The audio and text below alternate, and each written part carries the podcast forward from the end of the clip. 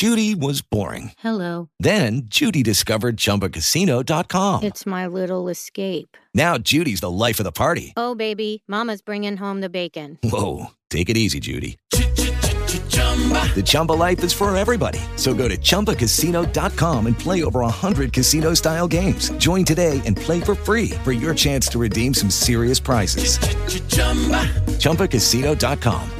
No purchase necessary. Void where prohibited by law. 18 plus terms and conditions apply. See website for details. James Athey, vamos a hablar con él y analizar todas estas cuestiones. Él es eh, Investment Director en Aberdeen.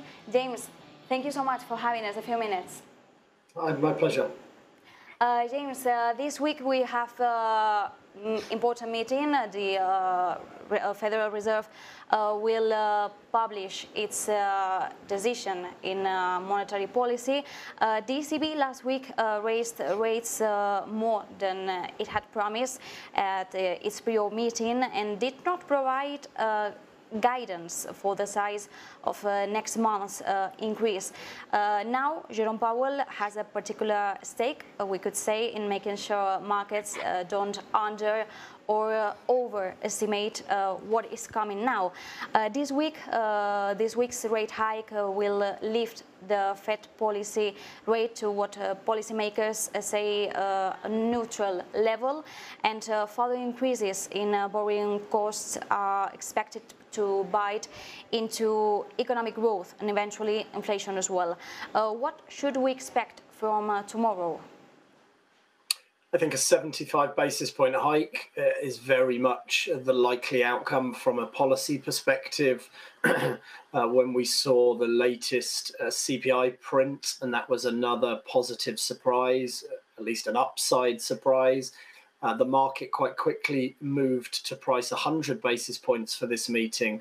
Very quickly, some of the known hawks who have been the best guides to future Fed policy. Uh, by that, I mean really Christopher Waller and uh, James Bullard. They both quite quickly poured cold water on the idea that they were expecting to vote for 100 basis point hikes. So I think 75 basis points, I think I agree with you completely. The Fed doesn't want to give the market any reason to over or underprice future tightening from this point. We're at a tricky, uncertain inflection in the in the inflation outlook, and we are seeing the economic data uh, weaken materially. The Fed needs to be careful. So I think Jerome Powell is going to try and say very little. I think he wants to get 75 done and, and roughly keep market pricing where it is, which is 50, 25, 25 for the three meetings uh, for the rest of this year.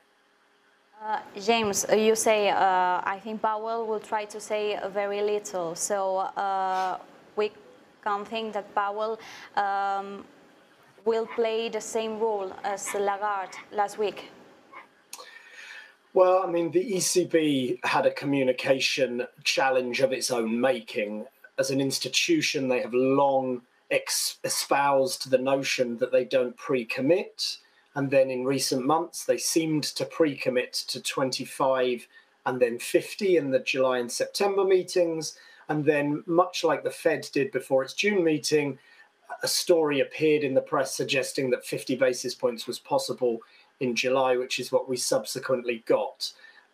At, at this stage, if we haven't, and by we I mean financial markets, commentators, observers, if we haven't learned by now that forward guidance is not a productive way to set monetary policy, uh, then I really, I really um, despair, to be honest. But the ECB's challenge was of its own making, and I think they've recognised that at a period of such incredible uncertainty in data, in gas supplies, geopolitics, to to try and forward commit to policy steps is is just uh, idiotic in the extreme. And so I think they've recognised that and moved back to a more um, data contingent and, and meeting by meeting stance. I think ultimately that's what the Fed will be doing. How explicit that communication from Jerome Powell is remains to be seen. Um, again, I think he would be quite happy if market pricing for September November and December remained unchanged by the time his uh, his meeting has finished tomorrow.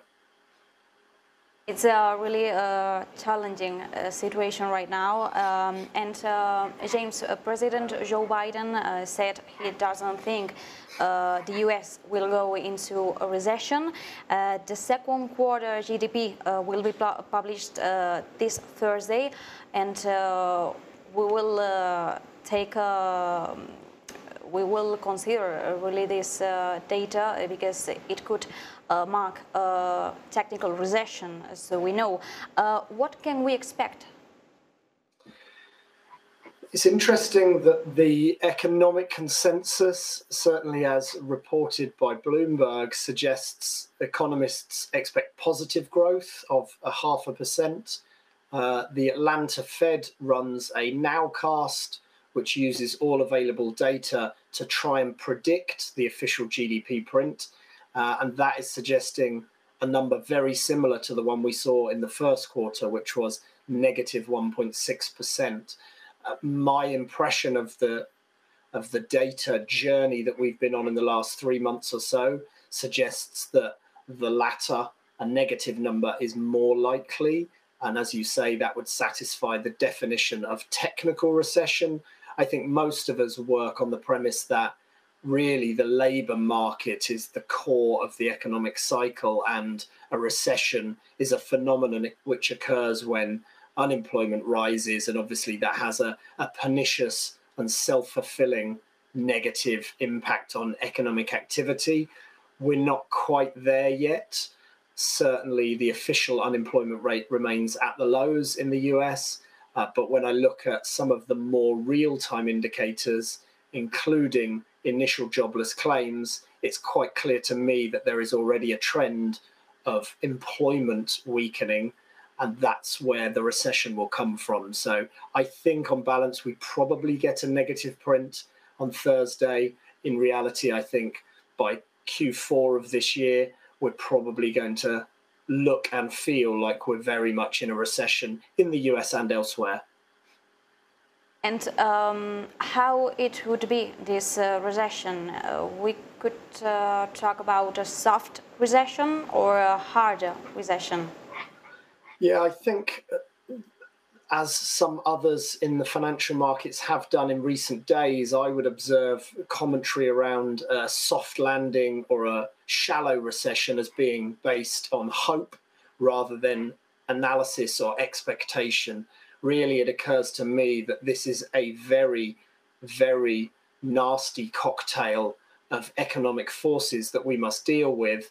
And one of the things which has been true and increasingly true in the last decade or more is that we have relied far too heavily on debt and debt growth to generate economic growth. And therefore, economies have become far more interest rate sensitive. And so, at a time where inflation is high and higher than wage growth, and yet interest rates are going up quite rapidly, I struggle to see how an economy could exhibit a shallow recession type quality without the usual driver of shallow recessions, which is significant policy easing. I'm not sure the inflation picture will soften sufficiently and quickly enough to allow the Fed to ease policy again uh, as soon as the market is, is pricing at the moment, and as soon as I think would be needed to try and uh, land on that very narrow strip that we call a soft landing. And uh, James, uh, finally, we've uh, known that uh, the US consumer confidence drops to its uh, lowest uh, level since February last year, as inflation still is biting. what does this data suggest us? Yeah, so there's a there's a bit of divergence, and it's it's easy to explain. The University of Michigan Confidence Survey has been declining dramatically over the last number of months, and that's at incredibly uh, low and distressed levels. The questions asked in that survey are towards how wealthy people feel, how much money in their pocket, and and given the cost of living crisis that we are all experiencing and observing, it's unsurprising that that survey has declined so quickly. the conference board survey, which we've seen this afternoon, just just 30 minutes or so ago, that tends or that asks questions more related to job security in the labour market. And as I as I noted, the labour market has remained strong until very recently. So again, I think we can um, count the decline that we are now seeing in the conference board survey as another indicator that the labour market is beginning to soften and this will begin to have a deleterious effect on economic activity. James Athey, thank you so much for this analysis. It's thank been you. a pleasure. Thank you.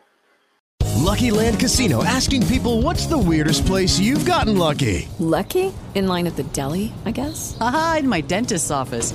More than once, actually. Do I have to say? Yes, you do. In the car before my kids' PTA meeting. Really? Yes. Excuse me, what's the weirdest place you've gotten lucky? I never win and tell. Well, there you have it. You can get lucky anywhere playing at LuckyLandSlots.com. Play for free right now. Are you feeling lucky? No purchase necessary. Void where prohibited by law. 18 plus. Terms and conditions apply. See website for details.